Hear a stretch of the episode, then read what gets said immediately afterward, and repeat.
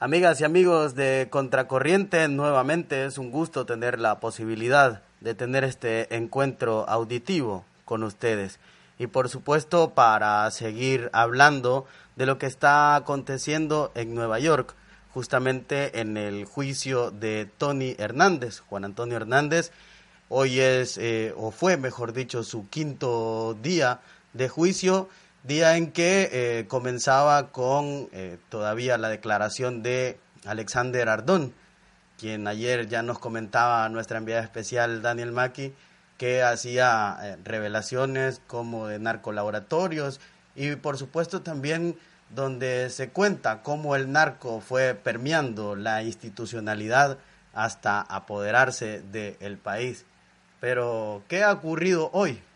En este día número 5 allá en la Corte del Distrito Sur en Nueva York. Para eso conversamos de nueva cuenta con nuestra enviada especial de Contracorriente, Daniel Maki, y que nos comente cómo ha sido este día número 5, qué de diferente tuvo al día de ayer. Te saludamos, Daniel, un gusto. Bueno, buenas tardes a todos y todas. Eh, muchas gracias, Jorge, por la invitación. Es un gusto estar acá de nuevo con ustedes. Em, miren, eh, justo como acaba de decir Jorge, eh, hoy efectivamente terminamos con la segunda mitad del testimonio del exalcalde Alexander Ardón. Y ahí surgieron eh, varios, digamos, varios hechos nuevos. el primero es que el exalcalde Ardón testificó que tuvo una reunión en 2013 con el presidente Juan Orlando Hernández, en lo cual el presidente le dijo al, Ardón que no se relanzara como candidato a alcalde, porque los medios, según Juan Orlando, hablaban demasiado del hecho de que Ardón era eh, narcotraficante, ¿verdad? Em, pero, según Ardón, Juan Orlando Hernández, el presidente, le prometió que iba a seguir dándole protección para su narcoactividad em, y que le pondría a su hermano Hugo Ardón como coordinador de la campaña eh, electoral, ¿verdad? Si Ardón le financiara el departamento de Copán. Entonces, dice Ardón que, eh, por lo tanto, pagó un soborno de 1.6 eh, millones de dólares, eh, bueno, varios sobornos, perdón, eh, en dinero proveniente del narcotráfico para ganar el departamento de, de, Copán para Juan Orlando Hernández. Después, Ardón testificó que con frecuencia le veía a Tony Hernández acompañado por policías como seguridad personal, policías de la Policía Nacional de Honduras, ¿verdad? Em, otro hecho interesante de lo cual se habló ahora eh, fue algo que tomó lugar, según Ardón, en una finca de los hermanos Valle, que también narcotraficantes, en 2013. Y en esa reunión, eh, según Ardón, estuvo Tony Hernández, los hermanos Valle, eh, el exalcalde Ardón y su hermano Hugo, el Chapo Guzmán, em, dos hermanos que los llaman los Salguero, el primo y Mario Calix. Y en esa reunión, según Ardón, el Chapo le pidió a Tony Hernández protección para los cargamentos de cocaína que iba a correr el Chapo entre Nicaragua y Guatemala, eh, pasando por Honduras. Y según Ardón, eh, Tony Hernández le contestó que si Juan Orlando ganara las elecciones, que el Chapo Guzmán sí iba a recibir la protección que, estaba pidiendo en ese momento. Y según Ardón, eh, Tony Hernández además le dijo, eh, le aseguró al Chapo Guzmán que ni los hermanos Valle ni Ardón iban a ser, a ser extraditados a los Estados Unidos si se ganara Juan Orlando Hernández las elecciones. Em, entonces, supuestamente, según Ardón, eh, fue ahí que el Chapo le ofreció un millón de dólares para la campaña de Juan Orlando Hernández, una oferta eh, la cual Tony Hernández eh, dijo que habló posteriormente con Juan Orlando, con su hermano, y que Juan Orlando sí autorizó que aceptara y que el Chapo personalmente entregó el dinero a, Tony Hernández. Eh, también eh, se dice por acá, eh, o al menos se lee en algunos tweets y eso, que se habló del involucramiento del mismo Ardón también en el asesinato de uno de los SARS antidrogas en Honduras. Al menos eso es lo que está resonando en Honduras. También quisiera eh, ahondar a, este comentario. Ayer hablabas de uno de los públicos que estaba en la corte y que era como el público hondureño. Al menos desde Honduras, a partir del día de ayer, han aparecido algunas convocatorias por eh, parte de algunas organizaciones sociales como la plataforma. Hoy eh, los estudiantes universitarios también convocaron para una mega movilización el día eh, de mañana.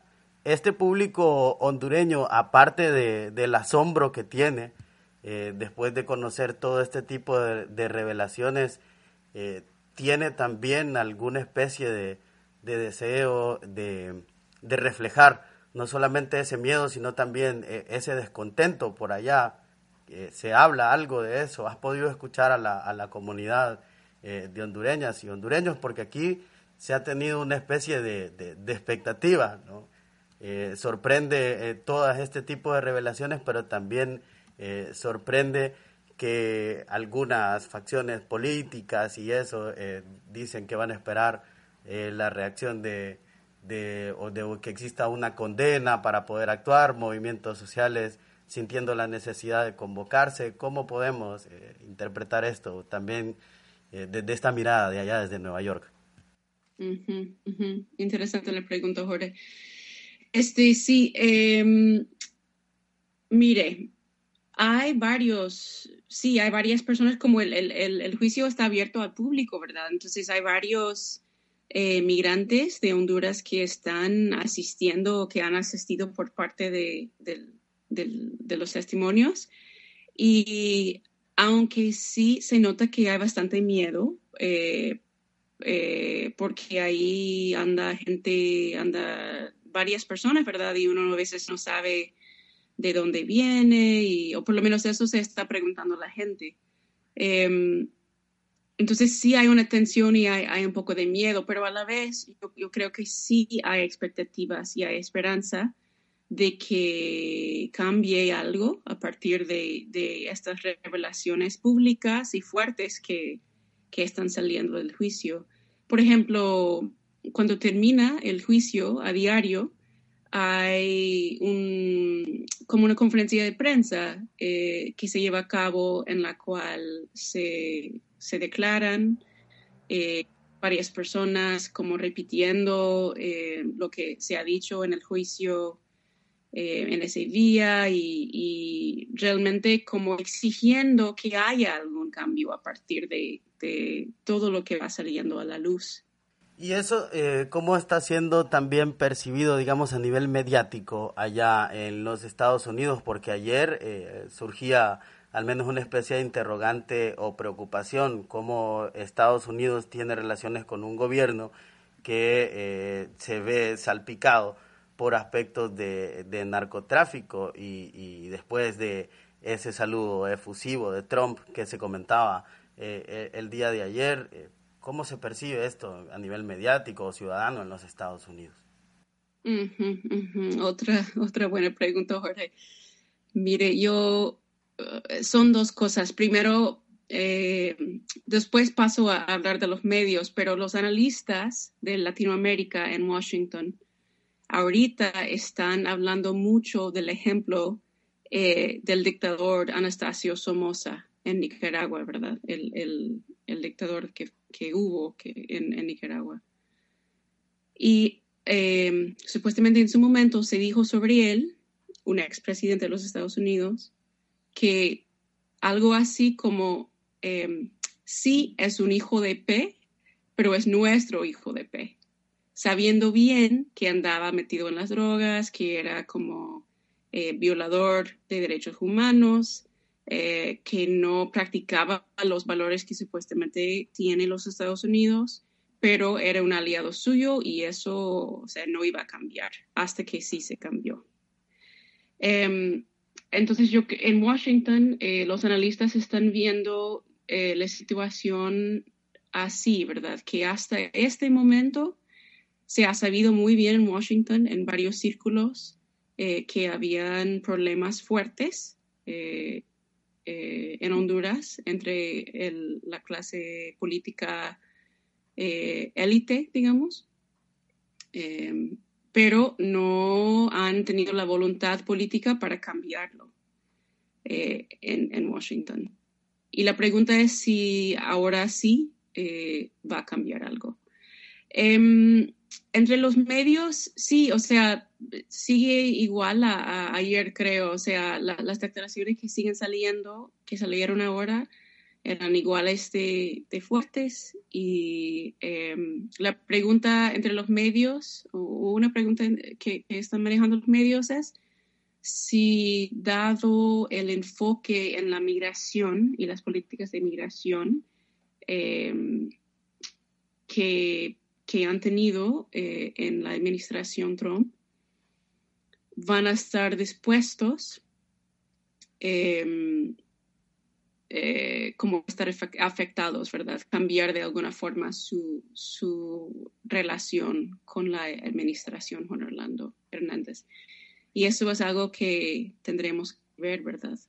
Y pese al testimonio de Alexander Ardón de haber eh, dicho que ha financiado campañas políticas a, Juan Orlando, eh, bueno, hoy hubo una reacción por parte de él en, en, Twitter, ¿verdad?, donde aseguraba no haber recibido ni un millón ni nada. Decía por ahí, también eh, salió su esposa a decir que le parecía que eran cuentos de nueva cuenta de Alicia en el País de las Maravillas y que esto era un acto de venganza a alguien que se había desmantelado su organización. Eh, ¿Qué más podemos decir de este quinto día de, del juicio, Daniel? Mire, quizás solo terminar con eh, el, el, segundo testimonio que se dio, que fue por parte de la gente de la DEA, Em, que le arrestó a Tony Hernández en el aeropuerto de Miami.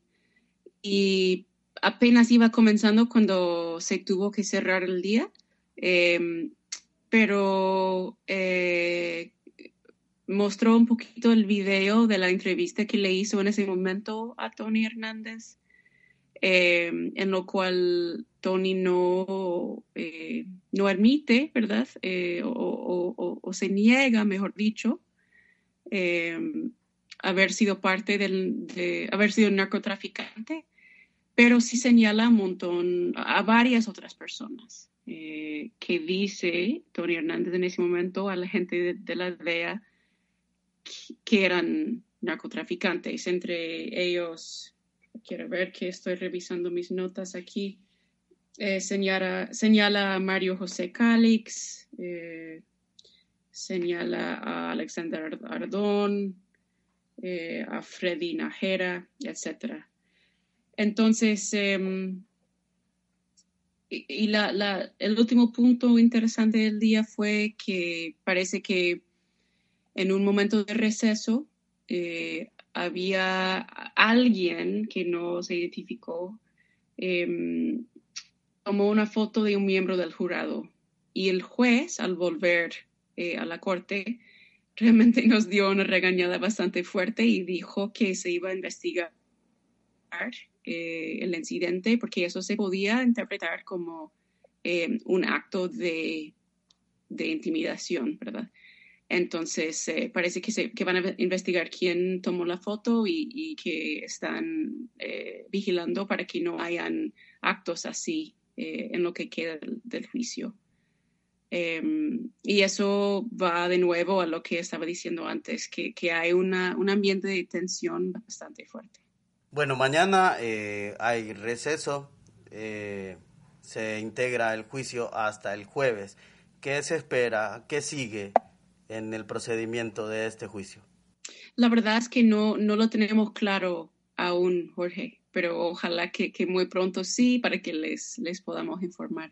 Gracias, Daniel. Siempre es un gusto poder escucharle por acá y que nos pueda contar qué es lo que está pasando de forma directa desde allá en Nueva York para todas y todos los lectores y escuchas de Contracorriente que puedan tener información al detalle sobre este juicio de Juan Antonio Hernández. Entonces, pues nos estaremos encontrando por acá el día jueves para seguir conociendo las incidencias, Dani.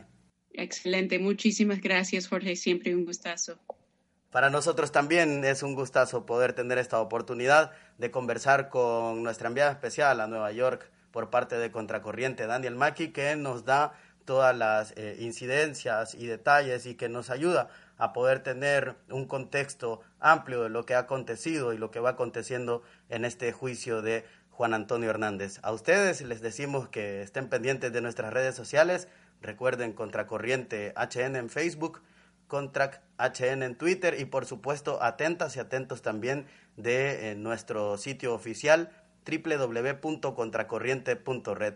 Yo soy Jorge Andino y nos volveremos a encontrar en una próxima ocasión para poder informarles a ustedes y tener esta posibilidad de seguir generando estos encuentros auditivos desde Contracorriente.